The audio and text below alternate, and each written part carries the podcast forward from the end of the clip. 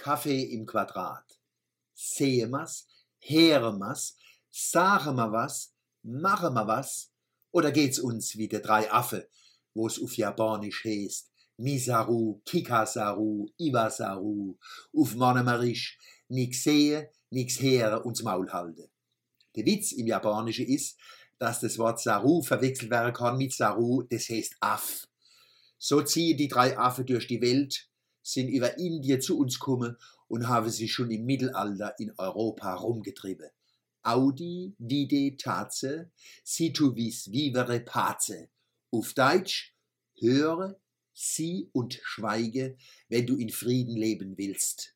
Friede im Sinn von, streit man mal den Buckel auf.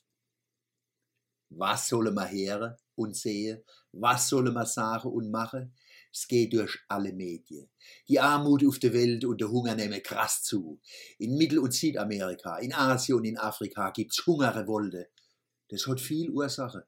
Bevölkerungswachstum, Klimawandel, falsche, oft kriminelle Politik, gierige Spekulanten und Konzerne, der Holzweg, Biotreibstoffe, wo Naturreserven so kaputt machen und der Lebensmittel Geld und Feld wegnehmen, wie der Abbau von Duwag und vieles mehr subventionierte Importe aus Europa und USA vernichte Kleebauern im Süden. Und man zahle der dritte Welt nicht genug für ihre Produkte. Die Organisation Transfer hat recht. Billiger Kaffee macht arm. Billiger Tee, billiger Reis und Weizen, billiges Gemüse und Fleisch machen arm. Ohne faire Preise kann auf der ganzen Welt niemand gute Lebensmittel liefern und der Süden kommt ohne sie auf keinen grünen Zweig. In Mannem darf man stolz sein auf ein Projekt, wo genau in dem Sinn schafft. Quadrate Café, die Mannheimer Versuchung. Für den Kaffee zahlt man ein bisschen mehr und sorgt so dafür, dass die, wo ein kontrolliert ökologisch anbauen, mehr dafür kriegen. Das ist eine gute Umsetzung von global denken, lokal handeln für Mannen. Auf der schäge Machtpackung strahlt unser Wasserturm. Der Kaffee passt als Geschenk.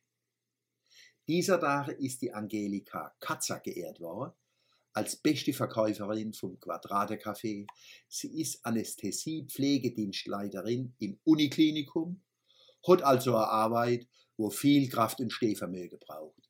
Trotzdem verkauft sie noch den Kaffee und kümmert sich seit Jahren darum, dass medizinische Apparate, wo bei uns nicht mehr gebraucht werden, aber noch gut sind, Verbandszeug, Matratze und so weiter nach Bolivien, Nepal und in andere Länder kommen.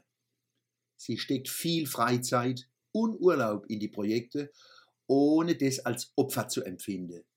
Es tut gut, helfen zu können, sagt sie. Sie ist ein echter Mannemann und weiß, das Geben ist seliger denn Nehmen in der Apostelgeschichte 20, Vers 35 kein Geschwätz ist, sondern eine tiefe menschliche, unökonomische Erfahrung. Danke für das Vorbild, Angelika Katzer.